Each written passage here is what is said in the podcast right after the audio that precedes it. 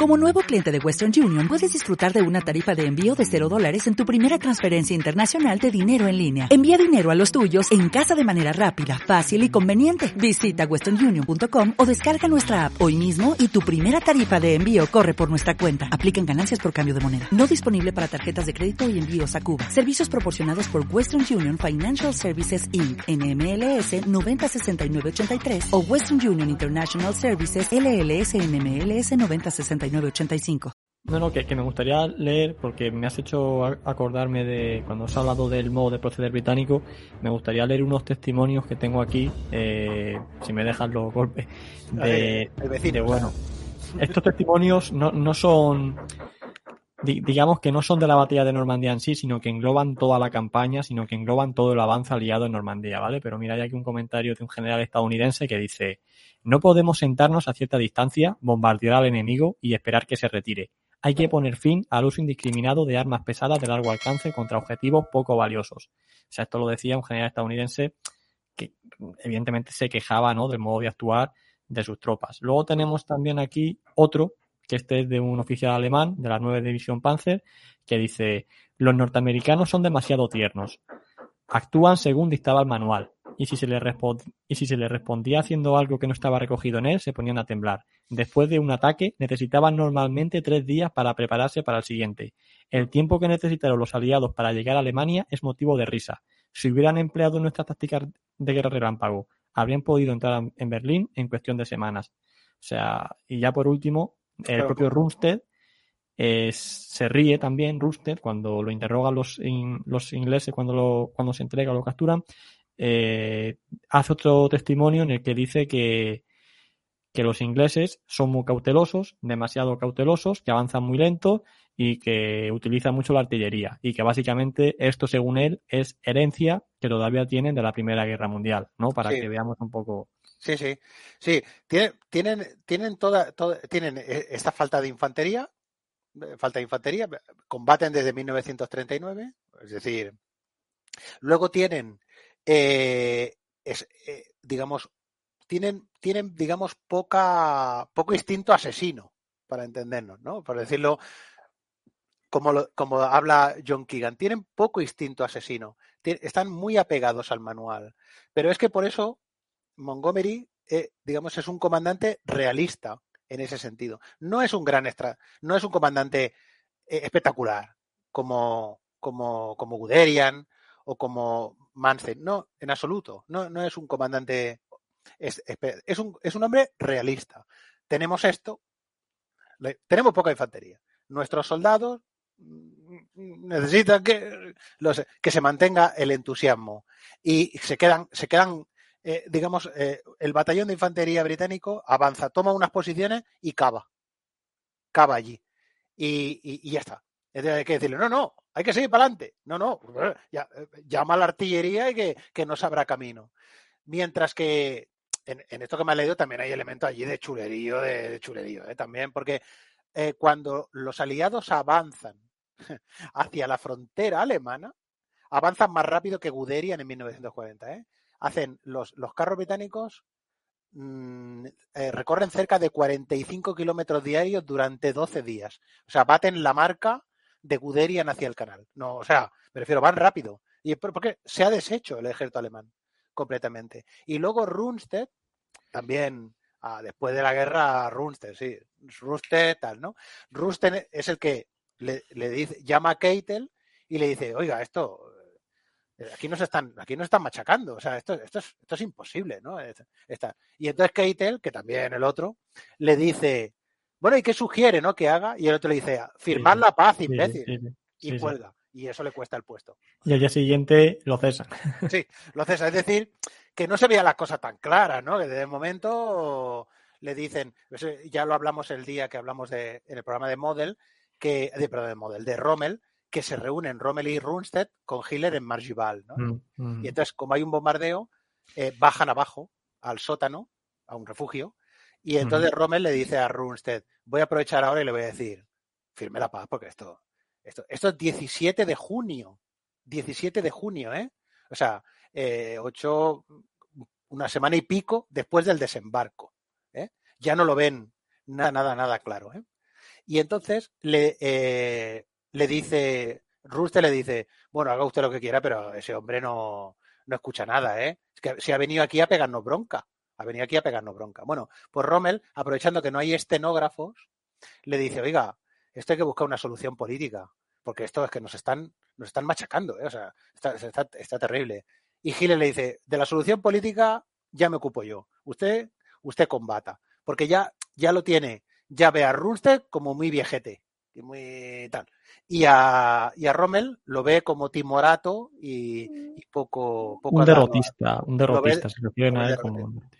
Y, ensegui- y enseguida, entonces, después de, digamos, cuando cesa Runstead, envían a Kluge, y Kluge, pues viene del este, viene de frente del este, Hans, eh, Hans el, el listo le llaman, viene del este, pues a ver, a ver, a ver qué ha pasado, ahora que aquí, esto es nada, comparado con los rusos, estos son unos, unos blandos. Y entonces tiene un enfrentamiento personal con Rommel. Le dice, el Führer opina que usted es un, es un timorato, ¿no? Y tal. Usted tiene que tal y cual y cual, ¿no? Y Rommel le dice, pero usted cómo se atreve a decirme esto? O sea, pero esto qué es, ¿no? O sea, y tienen, tienen un y enseguida Kluge, cuando ya se da una vuelta con el coche, que ya se tiene que meter tres o cuatro veces en la cuneta, porque claro, o sea, Sí, el, sí, sí. espacio, el espacio aéreo está completamente dominado por los aliados. Ya cuando ya Alcobo dice, a lo mejor tenía razón, ¿eh? eh Rommel, que tampoco la cosa es tan fácil. No aquí es que. eh, Y es que Rommel, además, Rommel es el primer comandante alemán que ha experimentado eso en África. Ah, Es el primero. Cuando, cuando viene Schweppenburg, que es un hombre de Guderian, a mandar el grupo Panzer Oeste, bueno, viene antes, pero eh, este hombre trae, trae el, el cuartel general del grupo Panzer Oeste, lo pone, eh, él está en un chateau francés, ¿no? Todos se buscaban chateaus, ¿eh? Ya, Sí, sí. y con bodegas bien provistas, ¿no? Y, y, se- y pone las tiendas de campaña y las antenas de radio fuera y a, transmitir, porque está acostumbrado que en Rusia, pues no tienen una superioridad aérea los, soviéticos para darle estos disgustos. Bueno, los escuchas, bueno, el ultra localiza los mensajes, los cuadriculan y dicen, allí en aquel chateau están estos fulanos y machacan, llega la aviación aliada y exterminan todo lo que hay allí, ¿no? Y aquel dice, ¿qué ha pasado, no? Ha pasado que estáis transmitiendo en abierto y aquí no es el mismo juego que en el este. Es decir, los alemanes dicen, ostras, que, que esto qué, aquí no se puede mover. Quedan constreñidos a la defensiva. En la De defensiva, no, dime, dime, perdón.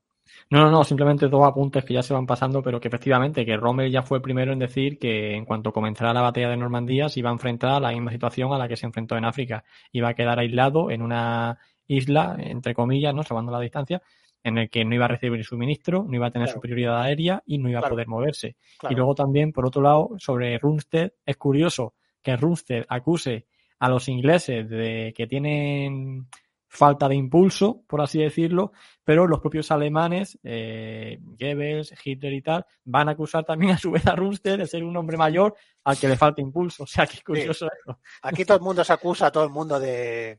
A, a- todo el mundo acusa al otro de falta de impulso. Cuanto más lejos está de las bombas, más dice, aquellos tienen falta de impulso. Eso, es- eso es fácil, ¿eh? El otro está allí, mira, aquel es que falta de impulso, falta de impulso. Y así. Y es lo mismo, o sea, en la, la su- sucesión de comandantes alemanes que van llegando, pues van.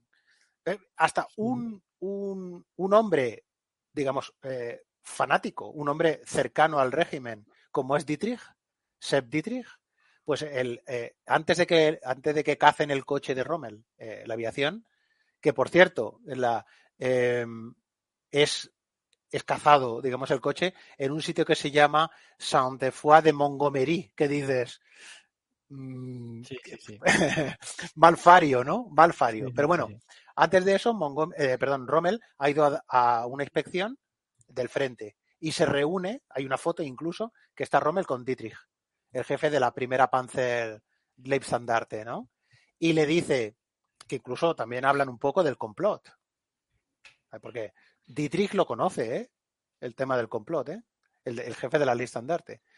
Eh, y, y Rommel le dice, esto es insostenible. Y él le dice, tú eres el jefe, si tú dices retirada, nosotros nos retiramos también. Estamos hablando del comandante de la primera división Panzer de la SS Leibstandard Adolf Hitler. O sea, más, más tropa de combate de la Waffen SS, más del núcleo duro, no se puede ser, digamos, ¿no?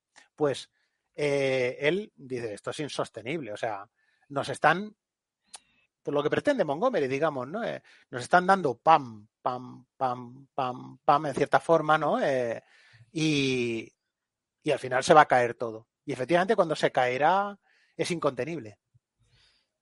Sí, de hecho estoy buscando aquí el ultimátum, a ver, eh, una especie de escrito que no sé en tu opinión, ahí creo que hay un debate sobre si se llega a mandar o no, eh, aquí el informe de Rommel. El informe de Rommel que el 15 de julio, que es justo dos días antes de, de ser atacado y de sufrir el accidente, eh, parece ser que Rommel redacta pues un informe, mm, tampoco muy largo, pero bueno, en el que bueno, básicamente dice que la situación está perdida, detalla pues todas las bajas que han tenido y, los pocos eh, refuerzos que han recibido y tal y cual, y al final resumen en, en que bueno, el que el frente de Normandía se va a romper de un momento a otro sin que se pueda hacer nada y ya al final termina, lo tengo aquí, termina con algo así como que el, que el líder alemán obtenga las conclusiones pertinentes, algo así, ¿no? O sea, como diciendo, o se firma la paz o no, no nos queda otra. Sí, sí, sí, sí, sí que lo envía, ¿eh? sí que lo envía. Lo envía, lo envía con uno de sus emisarios, que ya había utilizado emisarios para,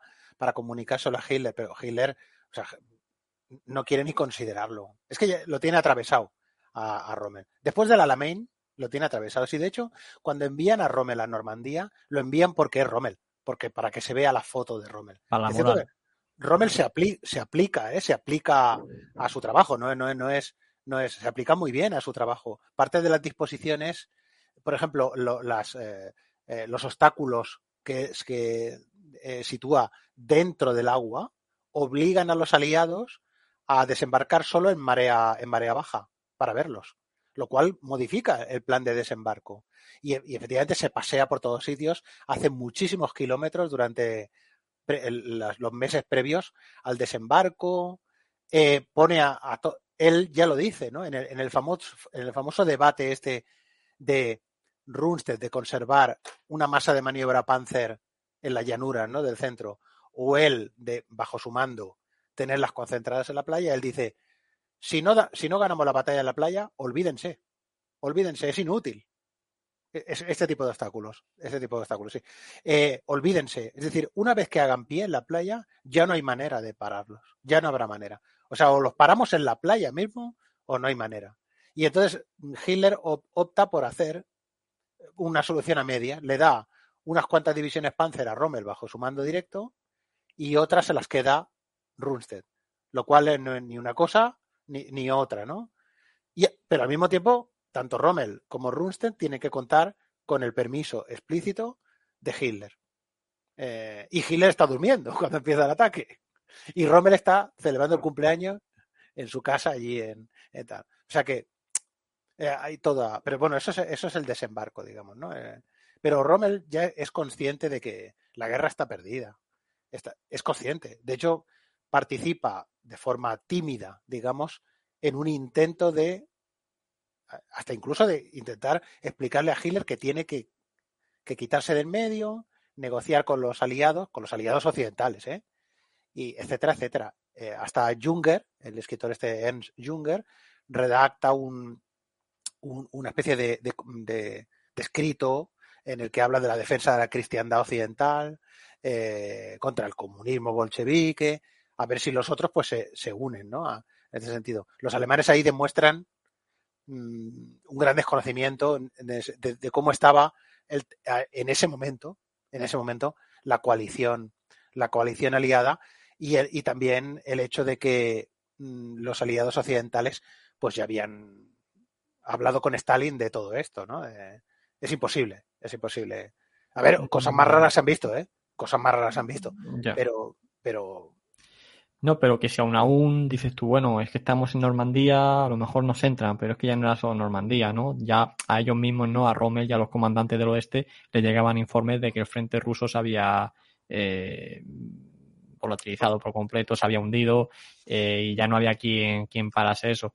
Pero bueno, eh, si te parece, me gustaría ya después de ver toda esta evolución de combates en la que los ingleses y los estadounidenses poco a poco van ganando terreno después de muchas ofensivas y de mucho esfuerzo, en la que los alemanes retroceden de forma muy lenta y ejerciendo bastantes bajas a los aliados.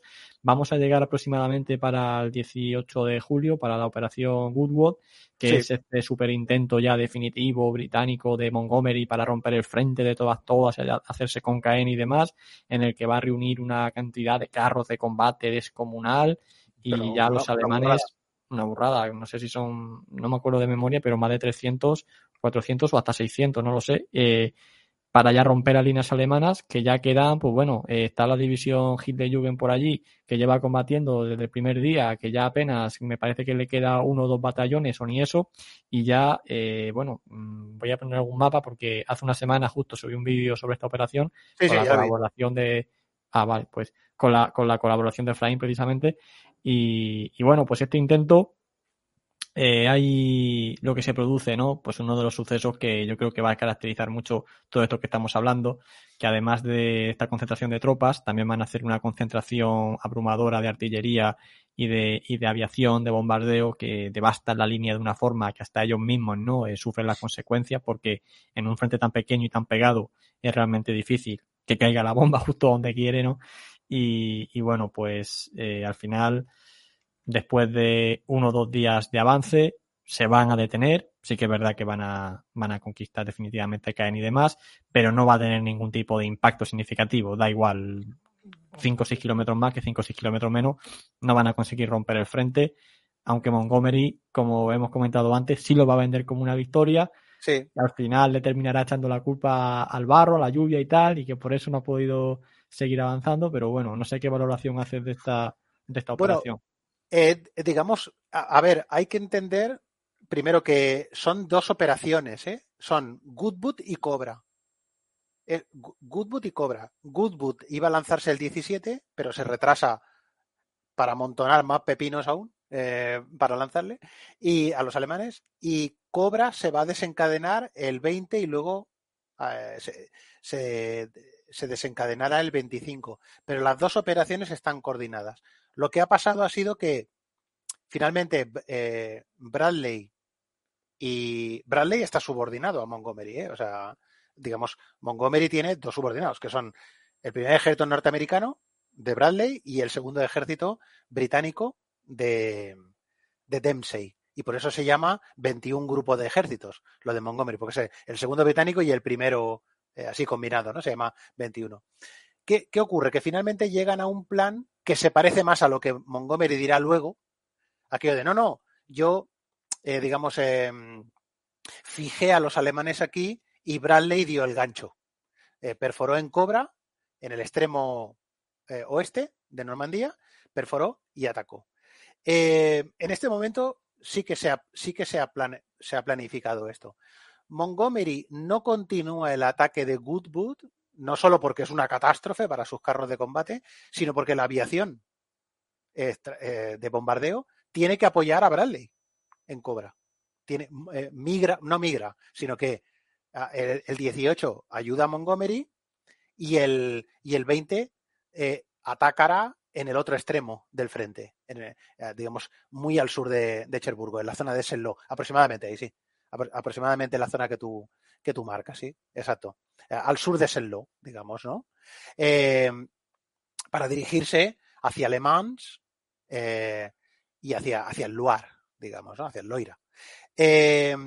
Con, con, la idea, digamos, esto en los americanos, ¿eh? con la idea de golpear con el primer ejército, abrir como si fueran unos forceps, para entendernos, una brecha y colar por ahí los blindados. Y al mismo tiempo activar al tercer ejército de Patton y este ejército colarlo por dentro y los alemanes están acabados, literalmente. Estos dos planes son, están, están conjuntos. Aparte de eso, pues Eisenhower, Churchill, el rey y, y, una que pasaba por allí que no tenía nada que ver, han ido diciéndole a Montgomery, tiene que avanzar, ¿no?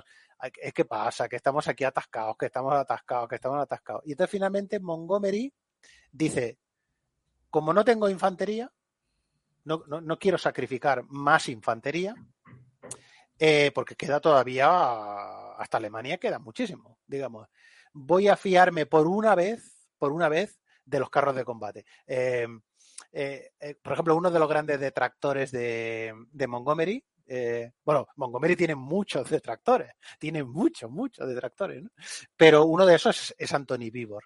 Yo sospecho, yo sospecho. Yo sospecho que Anthony Vivor es gran detractor de Montgomery porque Anthony Vivor eh, sirvió en los años 60 en el Ejército del Rin, eh, el Ejército Británico del Rin, en el Baor, ¿no? En el 11 de Húsares, que era el mismo regimiento que el regimiento de Churchill, ¿no? Y Montgomery odiaba, odiaba los regimientos de caballería británicos, no podía verlos ni en pintura y además no tenía ninguna confianza en los carristas británicos. Es decir, pensemos en eso, ¿no? O sea, Montgomery no tiene infantería suficiente para avanzar y al mismo tiempo no tiene confianza en sus carros de combate. Eh, solo en el Alamein los usó como un cuerpo de lo que llamaba cuerpo de caza y no le salió bien. Y en la segunda parte del Alamein lo que hace es transformarlos en un escudo para que la infantería combata. Para la, la infantería avanza y entonces eh, limita el papel de los carros de combate a lo que llama una pelea de perros, es decir, atraer a la faz de Rommel y que se libre una batalla que, por cierto, Montgomery hace, acierta en que será una batalla de, do, de 12 días y de 12 días es, no, no más, ¿no? Entonces, en este caso quiere hacer lo mismo. Lo que ocurre es que como le están presionando todo el rato, que si Churchill, incluso le hablan, Churchill le habla una vez, que eso no se sabe si es verdad o mentira, ¿eh? eso lo cuenta Eisenhower, cuenta que Churchill le dice, ningún comandante es prescindible, le dice así Churchill, ¿eh? Eh, o sea, que quiere decir que, pero no, no menciona ¿eh? el nombre de Montgomery, es decir, que si alguno usted quiere librarse, usted lo echa y nosotros no vamos a protestar. Eh, hubiera sido una locura. Aquí Churchill ya no está, en este momento ya se puede decir que no, no es su momento más brillante, porque en plena batalla de Normandía cesas a comandante jefe de, de las tropas. Hubiera sido una inyección de moral para los alemanes, el reconocimiento de un fracaso, a quién pones en su puesto, etcétera. Y, Eisenhower, que es un hombre más prudente que Churchill y, y también que Montgomery, incluso, eh, dice, no, no puede ser esto. Entonces, lo que ocurre es que llega Goodwood, combinado con Cobra. Cobra es una idea de Bradley y Goodwood es una idea de Dempsey. Es una idea de Dempsey, que mata a dos pájaros de un tiro. Tiene, eh, es una ofensiva para ganar terreno al este de Caen y al mismo tiempo es una ofensiva que, en la que va a utilizar solo los carros de combate, porque infantería no tiene suficiente. Eh, ¿Qué ocurre? Que va a salir, va a salir muy mal, porque el terreno es, no, no es el terreno idóneo para hacer eso. Es una cabeza de, es, una, es un pasillo muy estrecho. Los alemanes dominan desde las torres que hay de la siderúrgica de, de, de, de Colombelle, que está al este ¿no? de, de, Caen. Esa, esa, esa, zona todavía no la dominan los británicos. Tienen observadores y cuando las divisiones blindadas británicas, que son tres, la, la de la Guardia, la séptima y la onceava. La onceava es la mejor. Y además tiene al comandante, al mejor comandante de blindados británico, que es Robert, Robert eh, Pip Roberts, ¿no? El que... Entonces, cuando las divisiones se mueven desde el oeste de Caen hacia la zona esa, hacia el pasillo, los alemanes lo ven.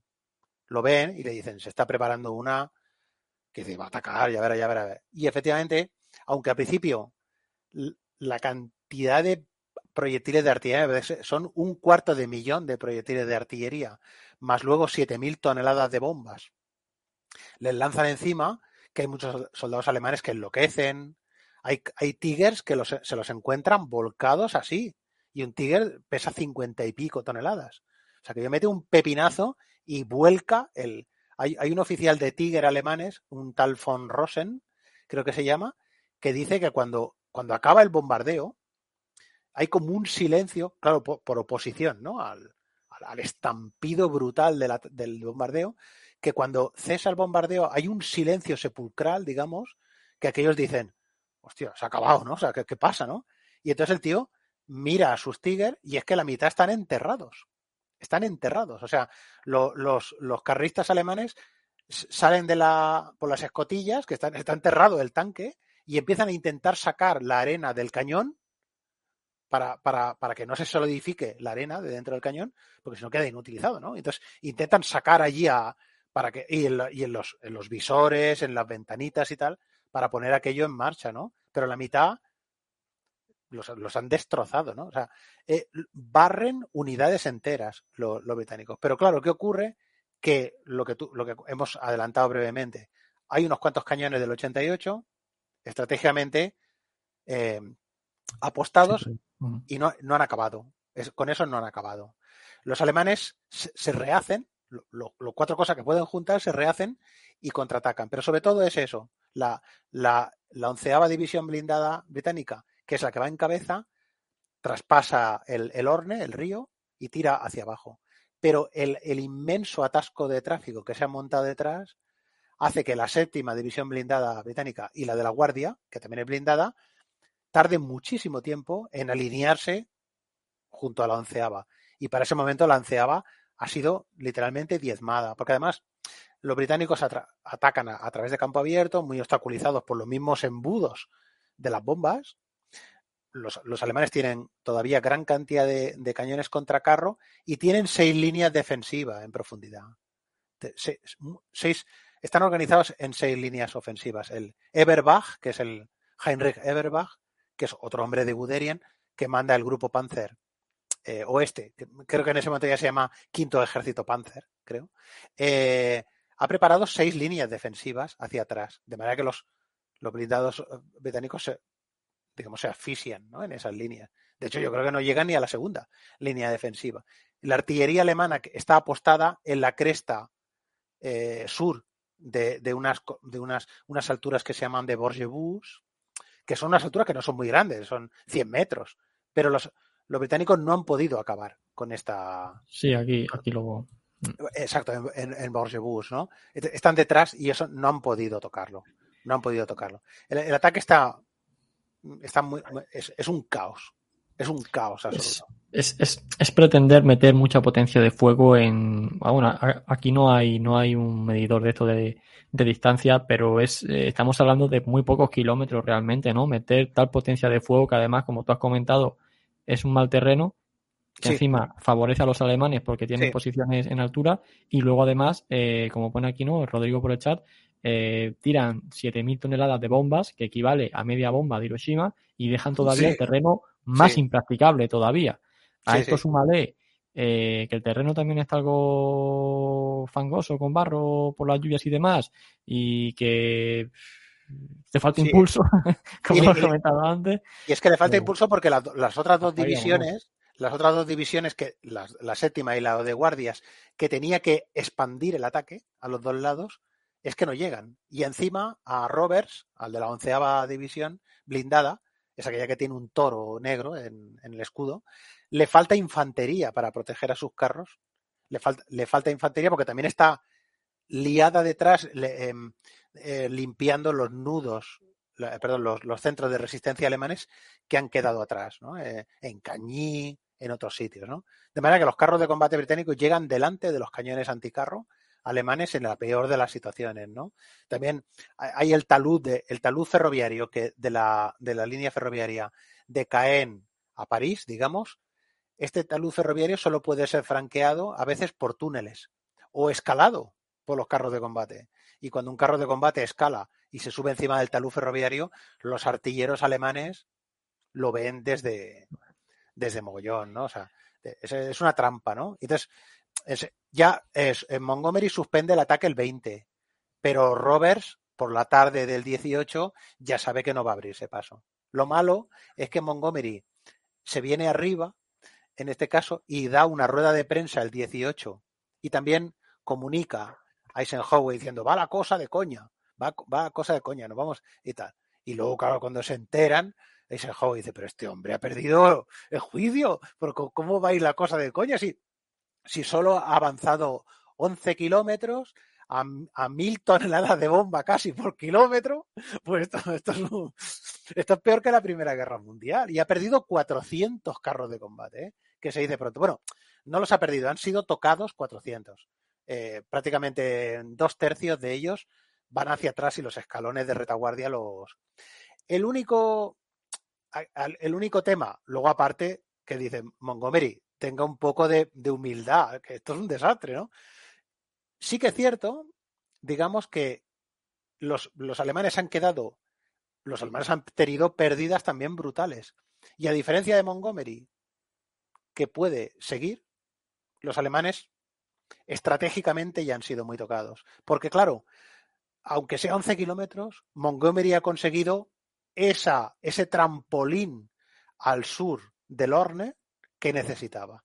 A partir de ahí, Montgomery ya tiene vía libre, digamos. Para lanzar luego la operación Total Ice, que ya Exacto, para lanzar Total Ice, e, etcétera. Y, y, entonces, ¿qué ocurre? Que cuando los alemanes dicen, madre mía, qué cantidad de pepino que nos han lanzado, esto, esto es un desastre y tal cual, entonces Bradley lanza cobra. Claro, claro, porque los alemanes es de las pocas veces que habían detectado que se iba a producir una, una ofensiva a gran escala eh, aliada, pero claro, lo que no sabían era por dónde. Si por Caen o, casi por Abranch, al norte de Abranch. No sabía muy bien por dónde. O pasarlo, mejor dicho. Tácticamente, los observadores alemanes en la zona de Caen veían que había un movimiento impresionante, ¿no? De, de concentración. Es decir, eso quizás sí que lo tenían claro. En cambio, en cambio, Ultra, eh, durante ese periodo, sirve muy pocas informaciones. Pero sí que es cierto que eso no tiene disculpa, porque un par de días o tres antes, Ultra le dice a Montgomery, los alemanes nos esperan. Y el tío dice, me da lo mismo, es que los vamos a aniquilar, o sea, me da lo mismo. Y luego, pues Montgomery dirá, no, es que era, es que se me entendió mal. Goodwood no era para perforar, era para fijar. Sobre eso hay mucho escrito y, más que habrá, que los, los, americanos dicen, Montgomery no nos dijo, no nos, no nos hizo entender, y el otro dice, es que no me entendieron, y, así estamos, hasta la campanada de juicio final nos va a dar, pero claro, cada, cada uno ha dicho lo suyo. Pero que, sí que pero lo que sí que está claro en cualquier caso es que sí que le benefició a los estadounidenses, porque está claro que eso atrajo muchas tropas alemanes, los desgastó y les limitó ¿no? la capacidad de respuesta que si no se hubiera producido Goodwood y solo Cobra, a lo mejor hubieran podido tener. ¿Desea saber más? Tiene este vídeo completo junto con muchos otros en nuestro canal principal de YouTube, Historias bélicas que merecen ser contadas.